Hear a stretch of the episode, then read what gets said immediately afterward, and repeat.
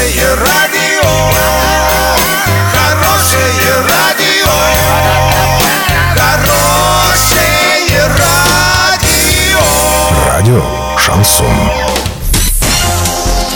С новостями к этому часу Александра Белова. Здравствуйте. Картина дня за 30 секунд. В Орске в парке строителей появилась арка в виде сердца. Конор Макгрегор объявил о завершении карьеры.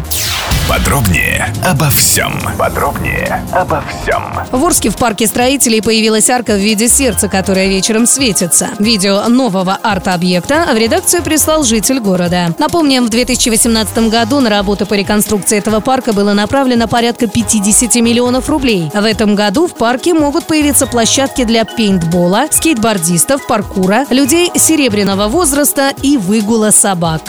Ирландский боец смешанного стиля Конор Макгрегор объявил о завершении карьеры. Макгрегор разместил сообщение об уходе на своей странице в социальной сети. В июле прошлого года ирландцу исполнилось 30 лет. Это не первая попытка Конора уйти из спорта. В апреле 2016-го Макгрегор уже объявлял о завершении карьеры. Однако уже через три дня Конор изменил свое решение.